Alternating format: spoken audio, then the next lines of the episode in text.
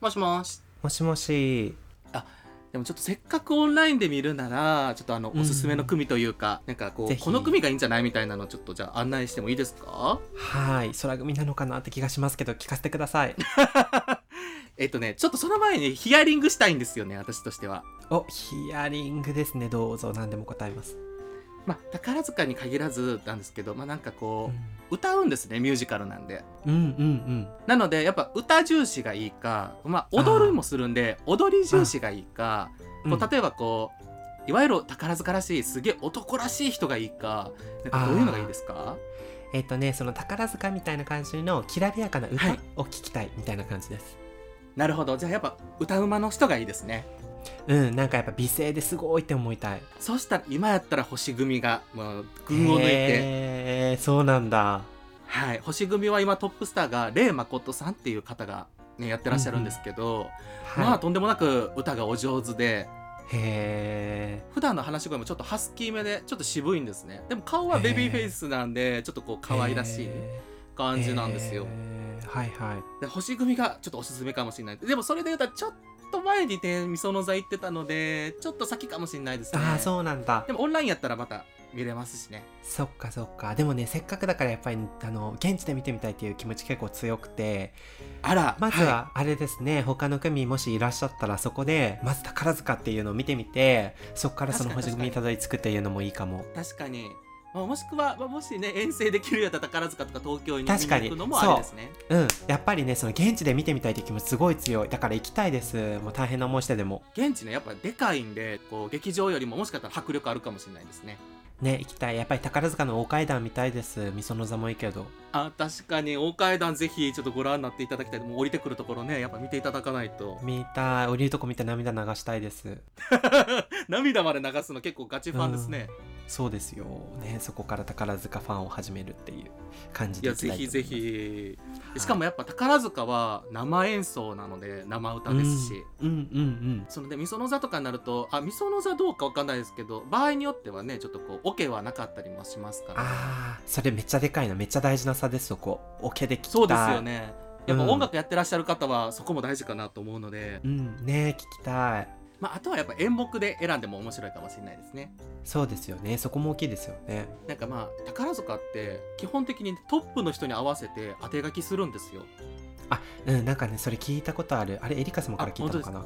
うんあら本当ですかわたいやちょっと忘れましたけど、うんうんうん なのでもう完全オリジナルか、まあ、もしくは対策ものとかもあるんですね、うーんなるほどはいまあ、ロミオとジュリエットとか、まあ、ベルバラとか、はいはいまあ、はエリいザベートとか、ねそういうのはとっつきやすそうそういうので行くかどっちかですねでもねちょっとそういうのの方がもしかしたらちょっと難しいかもしれないですね内容があーオリジナルの方が分かりやすいんですかどっちかっていうとなんか現代ものとかやったら分かりやすいですねはあなるほどね私はあのベルバラ見たこと1回しかないんですけど、うんめちゃくちゃ古いやつをちょっと見たんですけど映像でもうなんかもう内容が難しかったですねあーなんかその事前知識やんないと結構難しいのかなもしかしたらいやなんかね歌舞伎みたいな感じらしくてベルバラに限ってはへえちょっと古典的なんですよへえなのでなんかこうなんかなんですかねちょっと新参者で入っていくとなんのこっちゃってななりました当時はあそうなんだその辺も結構大事ですね最初の入りがそうそうですねなんかなんかちょっと慣れてきてあなんかこんな感じかなとか誰が誰って分かるようになってくると、うんなんかねちょっと多少難しいやつでも面白く見れていただけると思いますそっかその辺のね今言ってもらった視点をちょっと確認しながらね最初のデビュー作ちょっと決めてみたいと思いますあぜひぜひそしたらねトップがこの人でトップ娘役この人ぐらいはもう分かっとけば大体かいやいやいやいやこんなね話してもらえる方なかなかいないもんでいい話聞けました今回、いやもうとんでもないです、ね西郷さん様様ですねいやいやいやいや、まあ、もしよかったらどっかでお披露してください宝塚のお話ねヒロといえばですね私実ははいラジオ番組をちょっとやってるんですよえラララジラジオですかそうポッドキャストってご存知ですあえ聞いてますいろいろそうねあの叶姉妹のお二人が暴れたりしてはるいのはいはいが有名はでいすけど、あ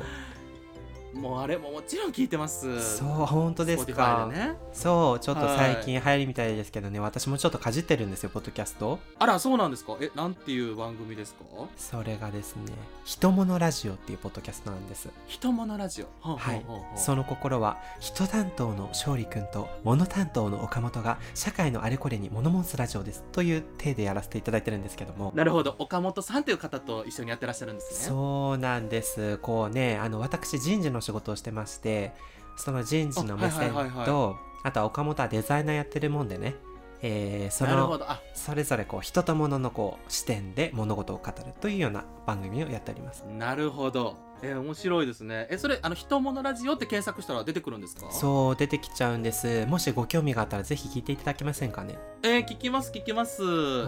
あーちなみになんかエリカ様ってそいの、は発信する方とかも興味あったりするんですかポッドキャスターみたいないえやだ出していただけるんですか人物ラジオそう全世界デビューですよ日本にとどまらずいやー行きますあぜえぜひぜひ出あたいですかあらこれじゃあ成立っていうことで実証はもい本当にお呼びしま すよ、えいいともあちょっと世代が出ちゃい ますねごめんなさいあい、いと思う昭和でいきましょうあ